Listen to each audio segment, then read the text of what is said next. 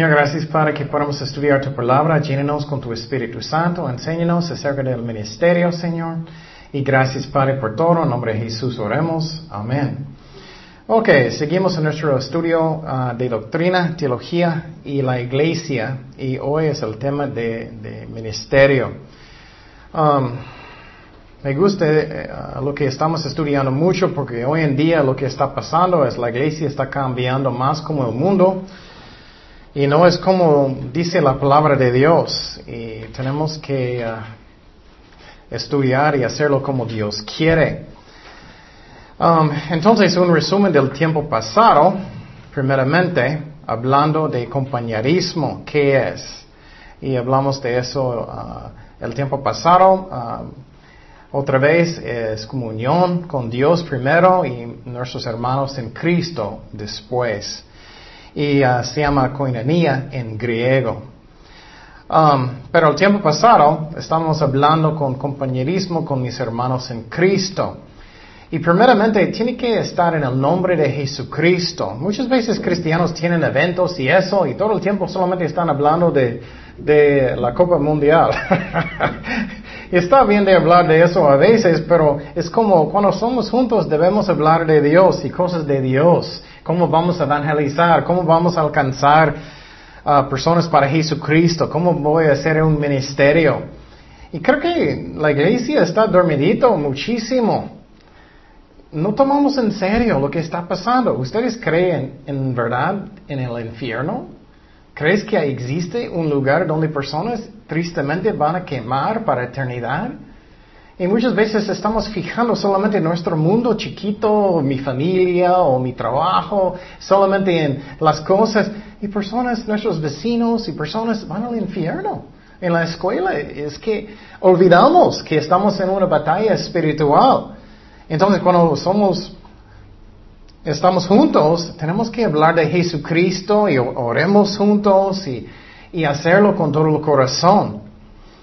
¿Y qué dice Jesucristo si tú, estás con um, otros hermanos? Dice Mateo 18, 20, porque donde están dos o tres congregados en mi nombre, ahí estoy yo en medio de ellos. Entonces Cristo está con nosotros ahora. Y si tienes eventos en, en, en, la iglesia o en su casa, tenemos que poner Cristo en medio de todo, que Él es el centro de todo. Entonces, si tienes un evento, tienes que tener un tiempo de oración si puedes. Si es cortito, no puedes, pero al menos dar gracias a Dios. Entonces, ah, eso es un ejemplo de comunión con Dios. También la Santa Cena es un ejemplo de eso. Y eso me gusta mucho en la Santa Cena porque antes que Cristo fue crucificado, Él quería mucho, ¿qué?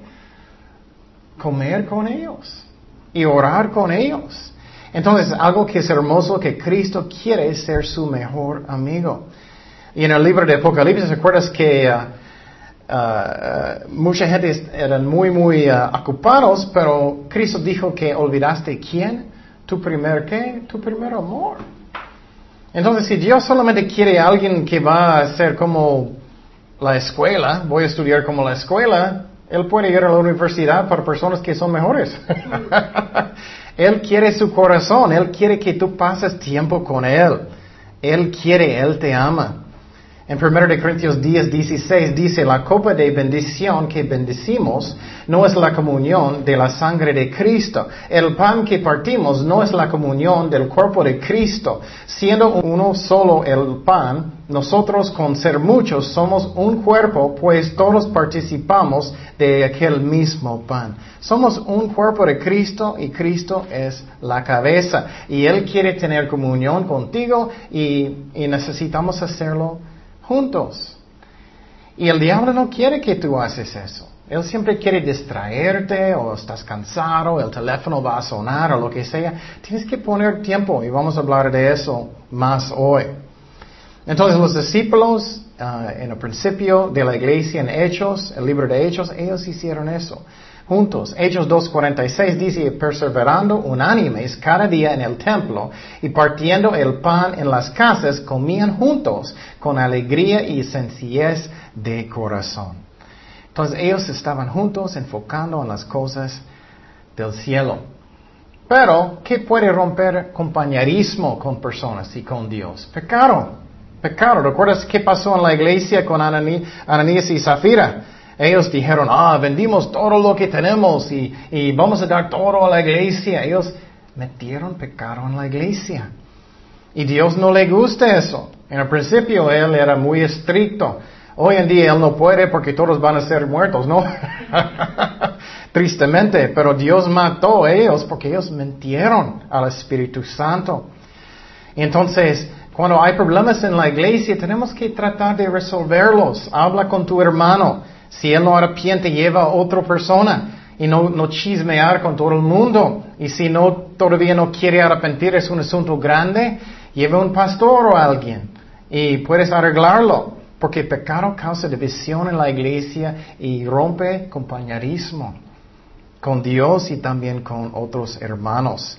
Entonces, si tienes problemas, haz tu mejor de resolverlos, pero a veces ellos no quieren arrepentir. Mateo 5, 23 dice, por tanto, si traes tu ofrenda al altar y allí te acuerdas de, uh, de que tu hermano tengo algo contra ti, deja allí tu ofrenda delante del altar y anda, reconcíliate primero con tu hermano y entonces ven y presenta tu ofrenda. Entonces, Él quiere que hicimos eso como podemos, pero tristemente muchos nunca quieren, solamente están enojados por la vida, no quieren perdonar y arrepentir y no quieren hablar con su hermano tampoco. Eso no está bien. Pero otra vez, algunas personas no quieren arrepentir, pero tenemos que hacer nuestra parte. Tenemos que hablar con ellos si es un asunto que tú no puedes solo perdonar sin decir nada. Tienes que tratar de arreglar el asunto. Pero es muy triste, muchas personas nunca quieren arrepentir, justifica todo. Ay, tengo mis razones, es tu culpa, ¿qué haces tú? y tú haces eso, y enojan. Y... Dice en Proverbios 9:8, no reprendes al escarnecedor para que no te aborrezca Corrige al sabio y te amará. Da al sabio y será más sabio. Enseña al justo y aumentará su saber. Entonces miramos aquí, si tú eres sabio, vas a escuchar. No solamente vas a ser defensivo constantemente. Oh, me siento sentido. Nunca vas a crecer, nunca si tú es así. Nunca. Siempre estoy orando, Señor, ¿qué tengo que cambiar en mi vida? ¿Qué tengo que cambiar cómo estoy enseñando? ¿Cómo tengo que hacer mejor pastor? ¿Cómo puedo hacer todo como tú quieres? Y si alguien dice algo, estoy orando, Señor, ¿eso es de ti o no? Que no, no debemos tener orgullo que ya yo sé todo. ¿Cuántos saben todo? yo no. Entonces, pero dice aquí, si tú eres un escarnecedor, vas a enojar solamente y decir, vete, ¿qué haces tú? Y nunca vas a crecer.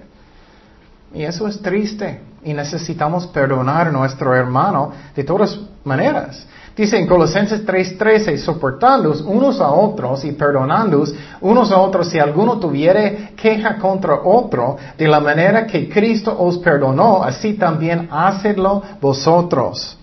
Entonces necesitamos hacer eso. Pero hay una diferencia, hablamos eso el tiempo pasado, entre confianza y perdonar. Por ejemplo, si alguien roba algo de tu casa, tú tienes que perdonarlo. Tienes que. Pero si él dice, oh hermano, ¿puedo cuidar su casa semana próxima? bueno, bueno, no. Hasta que puedes ganar mi confianza otra vez. Muchas personas piensan que es igual, no es lo mismo. ¿Qué dice en Lucas 17? 3. Miren por vosotros mismos si tu hermano ah, pecaré contra ti, um, repréndele y se arrepintiere, perdónale. Y si siete veces al día pecaré contra ti y siete veces al día volviere a ti diciendo me arrepiento, ¿qué? Perdónale. Entonces, eso es lo mejor que tú puedes hacer con tu corazón también. Si estás lleno de amargura y enojo y eso, tienes que perdonar y orar a Dios y dar sus dolores a veces. Tienes dolores y Él puede sanar su corazón. Pero eso es lo que rompe compañerismo y también con Dios. Esa es la razón cuando estudiamos la salvación. Yo no creo que puedes perder su salvación. Pero cuando tú estás pidiendo uh, perdón a Dios, estás restaurando su relación con Dios, su camino con Dios. Porque en muchas iglesias, ay, piénsalo, cada rato vas a perder su salvación. Ay, enojé, o hice algo que no debía, o hice un, dije una mentira, ay, perdí mi salvación otra vez. No sirve. Lo que es la verdad es si tú estás salvado, naciste de nuevo o no. Hay muchos que son falsos. Entonces, ah, tengo que pedir perdón a Dios para restaurar mi bien ah, relación con Dios. Um, y eso es algo que tenemos que aprender bien. Mateo 18 dice, 21. Entonces se le acercó Pedro y le dijo, Señor, ¿cuántas veces perdonaré a mi hermano que peque contra mí? ¿Hasta siete? Jesús le dijo, no te digo hasta siete, sino hasta setenta veces siete. Y obviamente eso significa que, siempre tienes que ah, perdonar. Dice en Juan 13, 35. Ah, en esto conocerán todos que sois mis discípulos si tuviereis amor los unos con los otros.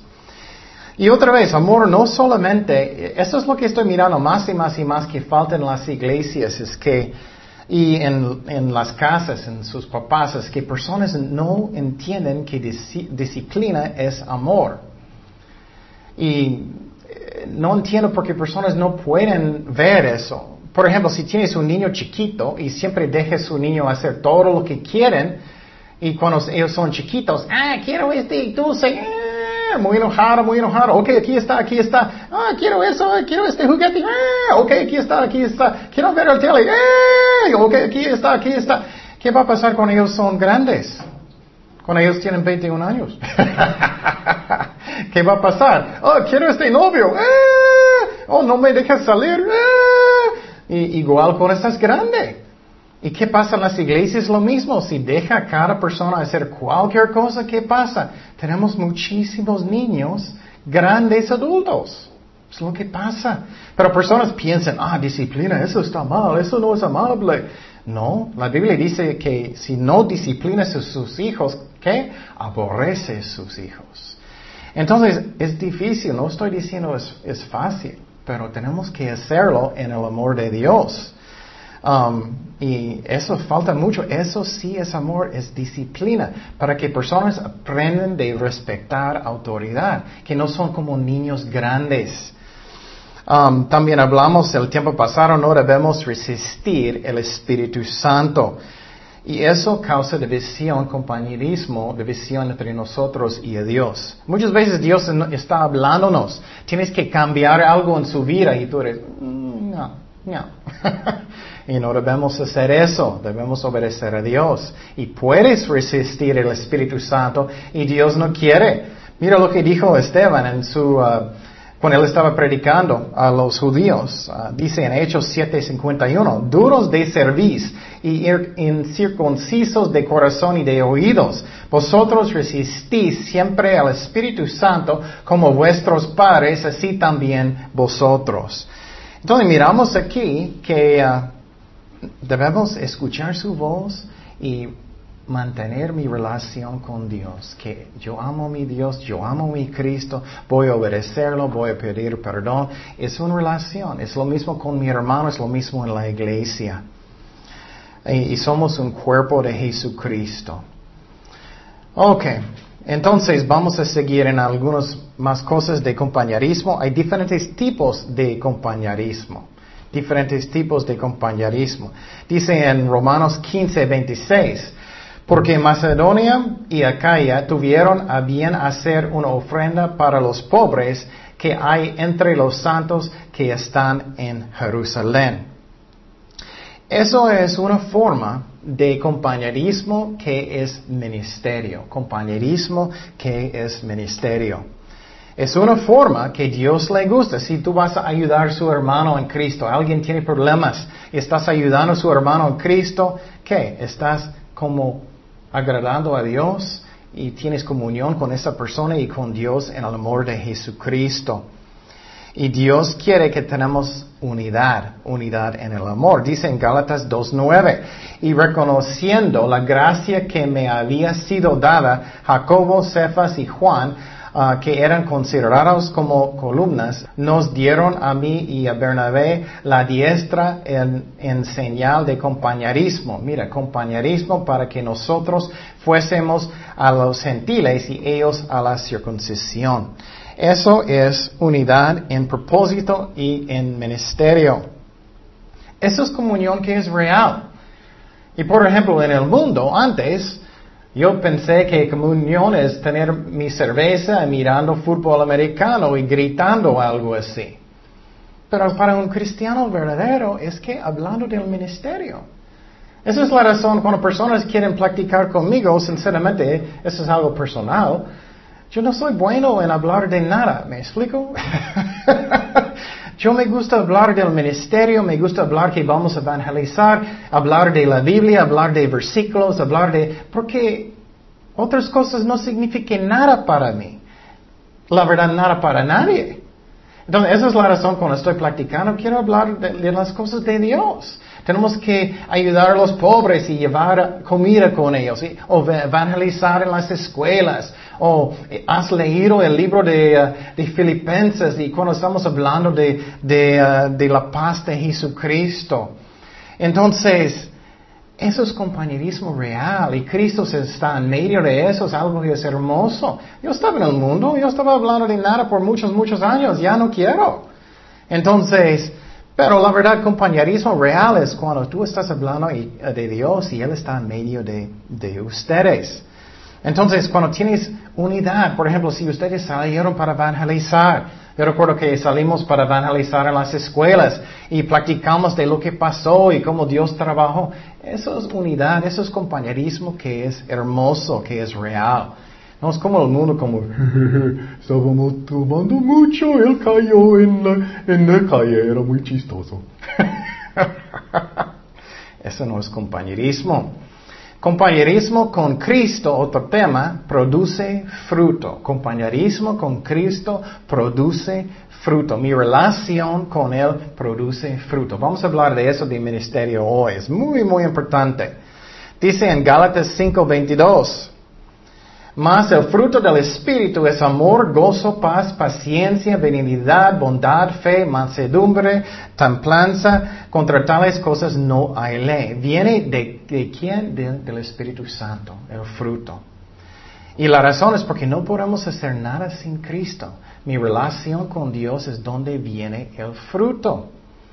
Eso es tan importante. Muchos, la mayoría a mí cristianos nunca aprenden eso. Siempre necesitan a alguien. Ay, necesito estar con alguien cada momento. Necesito tener amistades cada momento. Necesito tener un novio o novia o esposo o esposa. Necesito tener un ministerio. Tengo que tener tantas cosas. Y nunca aprende que todo viene de quién? De mi relación con Jesucristo.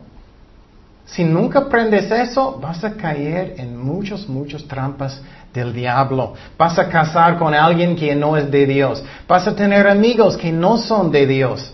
Vas a pasar su, tiempo haciendo tonterías. Pero si Cristo es su mejor amigo, ah, tengo, puedo descansar en Cristo. Puedo leer mi Biblia en paz. Puedo orar en paz. Puedo esperar lo que Dios quiere en su tiempo. Voy a levantar mis manos y poner alabanzas y voy a estar en paz. Pero muchas veces cristianos estaban en el mundo llenando su corazón con qué? Con alcohol, con drogas, con sexo, con todo. Pero cristianos en una forma no, no aprenden. Ellos Tratan de llenar su corazón con qué? Con ministerio, con amistades o con cualquier cosa. Solamente Cristo puede llenar su corazón. Pero si Él es su mejor amigo, ay, tengo paz en mi corazón. Puedo estar solito, puedo orar, puedo caminar con Dios y, voy a tener paz. Y estoy contento, estoy seguro en mi corazón. Ay, ¿cómo importante es aprender eso? Muy pocos aprenden eso, pastores también. Oh, bueno, vamos a hablar más de eso. Ah, entonces, ¿qué dice en Juan 15, 4? Permaneced en mí y yo en vosotros, como el pámpano no puede llevar fruto por sí mismo si no permanece en la vid. Así tampoco vosotros, si no permanecéis en mí, yo soy la vid, vosotros los pámpanos, el que permanece en mí y yo en él, este lleva mucho fruto. ¿Dónde viene el fruto? Mi relación, mi comunión con Dios. Porque separados de mí, nada podéis hacer. Otro ejemplo de compañerismo con Cristo es sufrimiento, sufrimiento. Ustedes les gustan sufrir, ¿no? Pero la cosa que es interesante es que Pablo dijo que es una bendición de sufrir para Jesucristo. ¿Qué es la razón? Vamos a mirar eso. Filipenses 3.10 dice, a fin de conocerle y el poder de su resurrección y la participación de sus padecimientos o sufrimientos, llegando a ser semejante a él en su muerte. Entonces, ¿qué significa eso? ¿Por qué esos compañerismo con Dios en sufrimiento? ¿Qué pasó con Pedro? Él negó a Cristo, ¿recuerdas eso? Él dijo, nunca voy a negarte y él hizo. Pero ¿qué pasó en su muerte? Él murió ¿dónde? Boca abajo. ¿Y qué pasó? Él tenía compañerismo con Cristo en su sufrimiento, en su muerte. Vamos a mirar qué dice eso en la Biblia. Dice en Juan 21, 18. De cierto, de cierto te digo que cuando eras más joven, tú ceñías y ibas a donde querías. Mas cuando ya seas viejo, extenderás tus manos y te eh, ceñirá otro y te llevará a donde no quieras. Esto dijo dando a entender con qué muerte había de glorificar a Dios y dicho esto añadió, sígame, porque él murió boca abajo. Entonces, yo recuerdo cuando estábamos haciendo las escenas de la cruz en la película. Ustedes me recuerdan cuando yo tenía la barba gigante. yo recuerdo que la cruz que hicimos no pesa tanto, pero, pero sí pesa. Pero cuando yo necesitaba hacer como 20 vueltas, yo era, oh. y cuando yo estaba en la cruz, en, en, el frío y todo, y, ay, ay, ay yo podía identificar poquito, solamente poquito sufrimiento de Jesucristo. Entonces ya puedes entender mejor por qué sufrimiento en el nombre de Cristo es compañerismo con Dios. Otro ejemplo es si, por ejemplo, si tienes un grupo de cristianos que tiene cáncer. Ellos pueden entender, yo sé lo que sientes, estás pasando por, por uh, muchos medicamentos y estás sufriendo, yo entiendo que sientes. Y, y, oras juntos con ellos y puedes sentir el mismo. Es lo mismo con Dios. Cuando sufres para Jesucristo, tú tienes un parásito de lo que Él sufrió. Entonces es un chiquito compañerismo identificar con Cristo como Él sufrió para mí. Es algo que es hermoso cuando tú puedes llegar al punto de, pensar en esa forma. Otro versículo que muestra eso muchos, Hechos 5.14. Ah, perdón, 5.40. Y con, uh, convinieron con él y llamando a los apóstoles después de azotarlos, les imitaron que no hablasen en el nombre de Jesús y los pusieron en libertad y ellos salieron de la presencia del concilio gozosos de haber sido tenidos por dignos de parecer afrenta por causa del nombre de Cristo. Entonces ellos eran gozosos porque ellos estaban sufriendo como Cristo sufrió. Y entonces eso es como tú puedes tener una forma de compañerismo con Dios también. Y los más maduros en Cristo tienen esta actitud. Voy a sufrir para Cristo, no solamente cuando cosas son convenientes. Ay, solamente voy a la iglesia si es bonito día. solamente voy a hacer este ministerio si es muy, muy divertido y muy fácil. No, tenemos que mucho más que eso. Que yo voy a sufrir para mi Cristo si quiero. Si quiero sentir su presencia y compañerismo con Él en sufrimiento. Otra forma de compañerismo es negativo, negativo, negativo. Un cristiano no puede tener comunión con personas que no son creyentes. Sabemos que ellos no deben, cristianos no deben casar con personas que no son creyentes, ni mejores amigos, ni socios. Nuestros mejores amigos deben ser cristianos, no el mundo. Y muchas personas dicen, pero ¿por qué? ¿Pero por qué? Bueno, lo siento, eso significa que tú eres carnal si no entiendes por qué. La razón es porque si tú eres un cristiano fuerte para Cristo, ¿qué quieres? Leer la Biblia, quieres evangelizar, quieres servir a Dios, quieres arrepentir, quieres buscar cosas de Dios todo el tiempo y no, no, te gustan las cosas que son feas del mundo. Pero personas que son carnales cristianos, oh, ¿qué es la diferencia? Voy a salir, con mis amiguitas o mis amigos o lo que sea, no importa. Pero si tú estás caminando con Dios, no tienes nada en común, nada. Personas en el mundo, ¿quieres, ¿quieres practicar de la Biblia? posible si Dios está tratando con ellos y ellos están posible empezando a buscar a Dios. Pero mis mejores amigos deben ser cristianos. No estoy diciendo, diciendo, que nunca puedes tener amigos en el mundo, pero sus amigos en el mundo solamente para evangelizarlos, solamente. Si tienes amigos solamente para estar con ellos en el mundo, estás carnal o, tienes o vas a caer en pecado. Es como es. Dice en 2 de Corintios 6, 14. No os unáis el yugo desigual con los incrédulos. ¿Por qué? ¿Qué compañerismo tiene la justicia con la injusticia? Él está diciendo, ¿qué tienes en común? Por ejemplo, voy a darte un ejemplo en el mundo. Si tienes muchos hombres que le gustan mucho los carros y le gustan ah, ah, como muy bonitos y, y, eso, ustedes, ellos pueden practicar de los carros, ¿no? Es lo mismo con cristianos. Tienes que, quieres hablar de las cosas de Dios, pero personas en el mundo no. ¿Y qué comunión la luz con las tinieblas? ¿Y qué uh, concordia Cristo con Belial? ¿O qué parte el creyente con el incrédulo? No pueden tener compañerismo con, con incrédulos. ¿Y qué acuerdo hay entre el templo de Dios y los ídolos? Porque vosotros sois el templo del Dios viviente, como Dios dijo, habitaré y andaré entre ellos, y seré su Dios, y ellos serán mi pueblo, por lo cual salid de en medio de ellos. Mira, dice, tienes que salir. Muchas personas dicen, ¿dónde dice eso en la Biblia? Oh, bueno, aquí. Dice, salid de en medio de ellos y apartaos, dice el Señor, y no toquéis la inmundo y yo os recibiré y seré para vosotros por Padre y vosotros me seréis hijos y hijas, dice el Señor Todopoderoso. Y muchos cristianos que a mí son carnales van a decir, pero Cristo, Él comió con los, uh, los fariseos y ellos. eso no era una fiesta con muchísima cerveza y como, como loco. Él estaba allá para qué? Para evangelizarlos. Y muchos dicen, ah, entonces yo puedo ir a Papas y beer, está bien, voy a evangelizar allá y tienes una cerveza en la mano. No, ese es un engaño. Si vas a entrar solamente para dar folletos o algo, puedes, pero tienes que tener cuidado porque personas pueden verte. Oh, mira, Chema salió de, de papas. Entonces, no podemos tener compañerismo con el mundo. Pero claro, necesitas evangelizar personas y tener amistades solamente para evangelizarlos.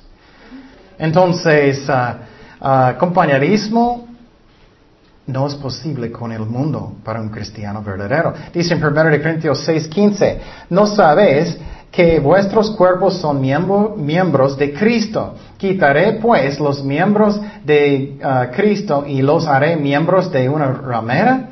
De ningún modo, o no sabéis, el que se uh, une con una ramera es un cuerpo con ella, porque dice, los dos serán una sola carne.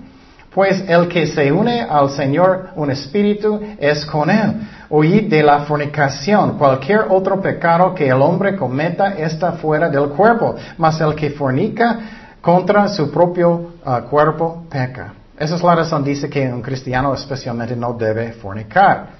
Y claro, Dios puede perdonar, pero mucho más mejor que no lo haces.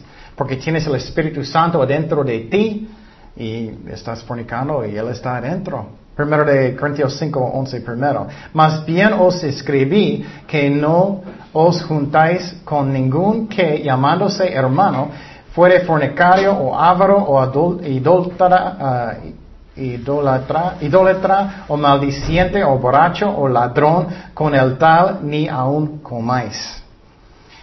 Otro versículo dice en 2 de Tesalonicenses 3:6, pero os ordenamos, hermanos, en el nombre del Señor Jesucristo, que os apartéis de todo hermano que ande desordenadamente y no según las enseñanzas que recibisteis de nosotros. Eso está diciendo, no debes tener compañerismo con un supuestamente cristiano tampoco que anda mal. Y muchas personas dicen, oh, eres un fariseo. No debemos tener una actitud, pero si hay un hermano que anda mal, está en el mundo, está tomando, está haciendo malas cosas, ¿qué? No debemos tener compañerismo y tenemos que tener una espalda y decir, hermano, hermana, te amo en Cristo, te quiero en Cristo, pero tienes que arrepentir. Y no, si no lo haces, yo no voy a salir contigo. Eso es, otra vez, eso es amor, eso es amor, para que ellos arrepienten. Y entonces, otra vez tenemos que evangelizar. Eso sí, Jesús dijo eso, Juan 17, 15. No ruego que los quites del mundo, sino que los guardes del mal. No son del mundo, como tampoco yo soy del mundo. Entonces, estoy seguro cuando Pablo estaba en sus viajes misioneros, él no tenía su cervecita, estaba hablando con tus amiguitos. Obviamente, él no estaba yendo a las fiestas. Es un engaño. Tenemos que ser luz. Piénsalo lógicamente, si estás en una situación que tú ya no eres luz, estás mal. Y otra vez es que, ¿qué está pasando? Cristianos ya no creen en el infierno. Es que sí es real. Hay una muerte. Personas van allá por eternidad. Existe el infierno. Existe el cielo. Estamos aquí en esta tierra solamente un poquito tiempo y vámonos. Y muchas veces estamos fijando en nuestro mundo chiquito solamente en mi trabajo, en mi familia, en mi casa, en, mis cosas. Claro, necesitamos uh, cuidar nuestro trabajo y familia y todo, pero personas están yendo al infierno. Tenemos que hacer todo lo que podemos para alcanzar personas y alimentar las ovejas de Dios y no fijar en este mundo. Dice en 1 de Juan 2.15, no améis al mundo, ni las cosas que están en el mundo. Si alguno ama al mundo, el amor del Padre no está en él. ¡Qué fuerte! Si tú estás fijando constantemente en el mundo, ay, quiero esto y esto y esto, quiero eso, constantemente quiero casar o quiero un novio, quiero un novia, quiero dinero, quiero casa, quiero todo, quiero buen trabajo, todos, todos sus pensamientos en el mundo, ¿qué? Tú tienes el amor del Padre en su corazón. ¿Qué es la razón? Porque no estás pensando en los pobrecitos, sus vecinos o, tu familia que no conocen a Cristo. No estás pensando en su escuela o su trabajo o lo que sea. Personas que no conocen a Cristo o los hermanos que no están caminando bien con Dios. Ese es el amor del Padre. Y no estoy diciendo que Dios no quiere bendecirte. Claro, claro que sí, Él quiere. Pero prioridad son almas. Porque todo lo que hay en el mundo, los deseos de la carne, los deseos de los ojos y la vanagloria de la vida, no proviene del Padre, sino del mundo. Entonces miramos aquí que compañerismo debe ser con Dios, es algo que es hermoso. Él quiere pasar tiempo contigo. Él quiere bendecir su vida. Él te ama. Pero muchas veces no, no tomamos el tiempo. Y es poquito más difícil porque no puedes verlo. Él no está en el cuarto. Pero sí Él es, pero no puedes ver. Entonces, pon su música cristiana, pon tiempo con Dios y ora y, y, pasa tiempo con la palabra de Dios. Tienes que hacerlo. Si no lo haces, vas a estar en la carne constantemente. Es como es, somos débiles. aparte de Cristo, somos el mundo, o peor. Es como somos. Bueno, vamos a empezar en otro tema. Ya vamos a empezar en el estudio de ministerio en la iglesia. Ministerio en la iglesia. ¿Qué es ministerio en la iglesia? En griego es diaconía. D-I-A-K-O-N-I-A. Significa sirviente, servicio o ayuda. Entonces, significa un sirviente uh, para servir y uh, es un esclavo. Y por ejemplo, Jesús, él voluntariamente era nuestro esclavo. Dios era, en una forma, era nuestro esclavo, serviente. Wow. No estamos mandando a Cristo a hacer lo que decimos nosotros, pero Él era como un serviente que para enseñarnos, para morir por nosotros, para sufrir para nosotros, porque Él nos ama tanto. Eso es lo que dice la palabra de Dios. Ese es el amor de Jesucristo. Filipenses 2.7. Sino que se despojó a sí mismo tomando forma de qué? De siervo, hecho semejante a los hombres. Eso a mí es increíble. que Dios tomó una forma de un siervo para amarnos. Y mira, mucha tristeza el mundo dice, ah, Dios no es amor, Él es muy malo, no, no, no, no. Qué ridículo. El, Padre mandó a su Hijo para morir por nosotros. Y muchos se enojan con Dios. Y ellos dicen, pero Él no le gusta los homosexuales. O Él no le gusta que, que estoy tomando. No, y no es tan malo. No, no, no. ¿Quién es el jefe? ¿Tú? ¿Quién es el creador? ¿Tú? Él decide lo que es santo. Él decide las reglas. Él es amor. Y Él tomó una forma de un serviente para morir por nosotros. Y nosotros tenemos que hacer lo mismo en el ministerio. Es muy importante que tenemos esta actitud. Y este estudio, sinceramente, es muy importante a mí porque eh, hay muchos que están en el ministerio que tienen mal motivos, que mal pensamientos, que no deben estar hasta que ellos arrepienten. Tenemos que tener una actitud de un serviente.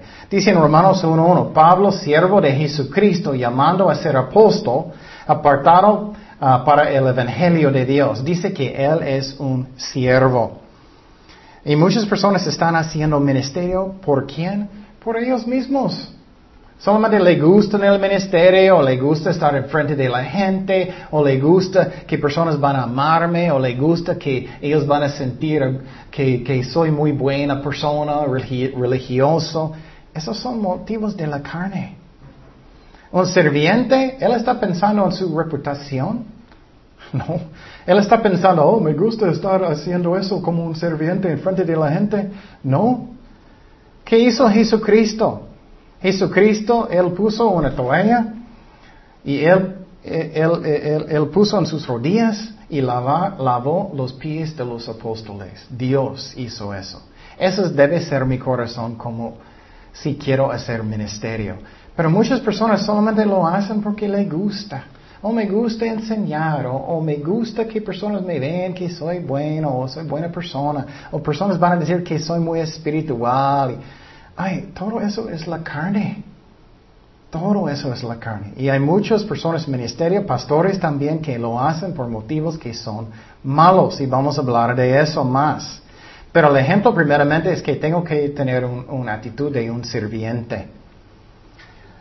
Ah, segundo, necesito ministrar al Señor primero. Eso es muy importante. Necesito ministrar al Señor primero. Después su pueblo. Después su pueblo. Y tú dices, ¿cómo puedo ministrar a Jesucristo? Como un serviente. Pasa tiempo con Él. Tienes que ser serviente de Cristo directamente primero. Si no lo haces, no puedes ministrar a nadie. No puedes. Si no lo haces eso, ¿estás dando a quién? Tú. si no lo haces eso, personas no necesitan quién, ellos necesitan a Jesucristo, no necesitan a mí. Entonces tenemos que ministrar a Dios primero. Y uh, si no lo haces, no vas a tener nada de dar la gente. Dice, dice en Lucas 2.36, mira este buen ejemplo. Estaba también ahí Ana, profetisa, hija de Fanuel, de la tribu de Aser, de edad muy avanzada, pues había vivido con su marido siete años desde su virginidad y era viuda hacía ochenta y cuatro años y no se apartaba del templo que sirviendo de noche y de día con ayunos y que oraciones. Tienes que ministrar a Dios primero. Si no lo haces, no vas a tener nada que puedes dar a otras personas. Vas a tener mal motivo, vas a estar en la carne, vas a estar muy inseguro. Muchas personas están en ministerio porque ellos son muy inseguros en sus corazones. Es que quiero que personas me amen, me aceptan. Quiero personas me, me quieren. Tienes que ser bien seguro en su relación con Jesucristo para hacer ministerio. Si no eres, vas a tratar de llenar su corazón. Pero yo quiero ser mejor pastor, mejor que él, mejor maestro, yo quiero cantar mejor que él. Soy puro carne. Entonces, eso tienes que hacer. Um, entonces, mi primer ministerio es oración, es oración con el Señor. Segundo, necesito estar lleno del Espíritu Santo, lleno del Espíritu Santo. Si no estoy lleno del Espíritu Santo, no puedo hacer nada. Solamente estás dando tú. Nadie necesita a nosotros. Necesita a Jesucristo. Necesito estamos llenos del Espíritu Santo. Dice en Hechos 4, 31. Cuando hubieron orado, el lugar donde que estaban congregados tembló y todos fueron llenos de qué? Del Espíritu Santo y hablaban con desnudo la palabra de Dios. Entonces ellos estaban orando y eran llenos del Espíritu Santo. Y tú dices, ¿cómo puedo ser lleno del Espíritu Santo? Solamente que no tienes nada malo en su corazón, no tienes como rebeldía en su corazón. Y ora, Señor, lléname, ora, lléname con tu Espíritu Santo, con fe, y Él va a hacerlo. Dice en Lucas 11:11, 11, ¿qué padre de vosotros si su hijo le pide pan le dará una piedra?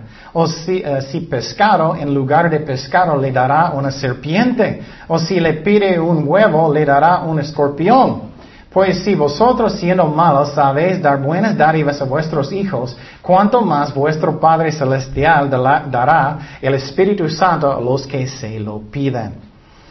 Entonces, solamente pídale y vas a estar lleno del Espíritu Santo. No es que tienes que ser perfecto para tenerlo, es que solamente no tienes rebeldía en su corazón. Y decir, Señor, perdóname por mis pecados, lléname ahora por fe y Él va a llenarte. Es una promesa de Dios. También necesitas estar lleno de, la palabra de Dios si quieres hacer ministerio. Lleno de la palabra de Dios. Dice en Hechos 18, 24, llegó entonces a Efeso un judío llamado Apolos, natural de Alejandría, varón elocuente, poroso en las que escrituras. ¿Tú eres poroso en las escrituras o no? o más poroso en cambiar el canal del tele. Ay, quiero que Dios me use mucho, quiero que Dios me use mucho, pero nunca estoy estudiando la palabra de Dios. Dios no puede usarte mucho si no estudias. Es como es. Es un engaño del diablo cuando él dice, oh, no necesitas saber. Los mejores maestros estudian muchísimo, es como es. Si es jóvenes, si adultos, si son niños, estudian muchísimo. Es como es. Piénsalo lógicamente. ¿Crees que puedes explicar cualquier cosa si nunca estás estudiando? Y también estás robando las ovejas de Dios si no lo haces su trabajo bien. Estás robándolos. Ellos merecen, son hijos de Dios. Entonces necesito estar lleno del Espíritu Santo, lleno de la palabra de Dios, lleno de oración. Si no, yo no voy a tener nada para dar a la gente. Es como nosotros somos una copa. Necesito estar tan lleno que, está rebosando y tengo algo para dar a la gente. Pero si el pastor tiene más necesidades o, eh, el maestro tiene más necesidades que, que las personas, no puedes ayudar a nadie. Piénsalo. Y tenemos que dar a Jesucristo, no a mí. Entonces, eso es lo que tenemos que hacer. Y tengo que ver mis motivos. Ah, solamente voy a enseñar si hay mucha gente. O solamente voy a enseñar si personas van a decirme, ah, qué buen, qué buen hecho. Eres muy espiritual. O solamente voy a hacerlo si ah, es algo bien para mí. Es el puro carnal. Entonces tengo que ministrar el Señor primero, mi relación con Cristo, con el Espíritu Santo primero. Y tú dices, ¿eso es algo que enseña la Biblia? Claro. Dice en Éxodo 21, 28, 1. Eso es muy interesante en el templo. Perdón, en el tabernáculo. Éxodo 28, 1. Harás llegar delante de ti a Aarón tu hermano y a sus hijos consigo de entre los hijos de Israel para que sean mis sacerdotes, a Aarón, a Nadab, a Abiú, Eleazar, a, a, e, Itimar, hijos de Aarón. Entonces dice aquí que ellos van a ministrar a Dios. Ellos son ejemplos del ministerio. Um, dice que para que me sean sacerdotes, es ministrar a mí. Entonces, eso es muy interesante, es algo que Dios empezó desde el principio. Otro ejemplo, dice en Hechos 13, 12, igualito en el Nuevo Testamento, ministrando, mira, ministrando estos al quien? Al Señor. ¿Cómo yo puedo ministrar al Señor? Es ser su serviente, estar en su presencia, en la palabra de Dios, en oración, en, cualquier forma que pueda tener compañerismo con Dios, en alabanzas. Y ayunando, dijo el Espíritu Santo, apartarme a Bernabé y a Saulo para la obra ah, a que los he llamado. Entonces está diciendo aquí que tienes que ministrar al Señor primero. Y en la vida de Jesucristo es muy interesante, las mujeres estaban haciendo eso también mucho, algunos. En Mateo 27, 55 dice, estaban ahí muchas mujeres mirando de lejos, las cuales habían seguido a Jesús desde Galilea, mira, sirviéndole, entre las cuales estaban María Magdalena, María la madre de Jacobo y de José y la madre de los hijos de Zebedeo. Entonces, otra vez, no puedes ministrar a nadie si no tienes una buena relación seguro con Cristo. Pasando buen tiempo con Él, en oración, en la Biblia, estudiando. Que tú amas a Dios, que pasas mucho tiempo con Él. No vas a tener nada de darle. Esa es la razón. Eh, no soy perfecto, pero esa es la razón. Yo paso mucho tiempo haciendo los, uh, los estudios. Es como si voy a tomar cinco minutos, ¿qué pueden dar ustedes? ¿Qué hacen muchos pastores? El otro día yo estaba en McDonald's, no vas a creer lo que pasó. Solamente vas a decir lo que está en tu corazón. No vas a enseñar nada.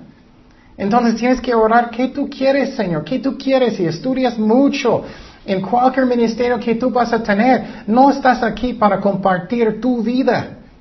Posible Dios va a usarte como un ejemplo a veces, pero estás en el ministerio para qué? Para ser los manos y los pies de Jesucristo.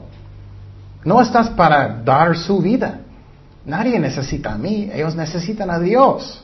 Juan 15, 4, que dice, permanecer en mí, igual, compañerismo, pasa tiempo con Él para el ministerio, para que tienes y yo en vosotros, como el pámpano no puede llevar fruto por sí mismo, si no permanece en la vid. Así tampoco vosotros, si no permanecéis en mí, yo soy la vid, vosotros los pámpanos, el que permanece en mí y yo en él, este lleva mucho fruto. Porque separados de mí, ¿cuánto puedes hacer? Nada. ¿Cuánto es nada? ¿Qué es nada en griego? Nada. nada podéis hacer. Eso es como es. Entonces tienes que ministrar a Dios primero o no vas a tener nada que puedes dar a las personas. Solamente va a ser tu personalidad. Solamente va a ser tus bromas. Solamente va a ser tu carne. Estamos aquí para compartir la palabra de Dios y ministrar a Jesucristo a las ovejas de Dios. Y después que mi relación que está lleno de Dios, lleno del Espíritu Santo, lleno de su presencia, ya yo tengo algo que puedo dar a la gente.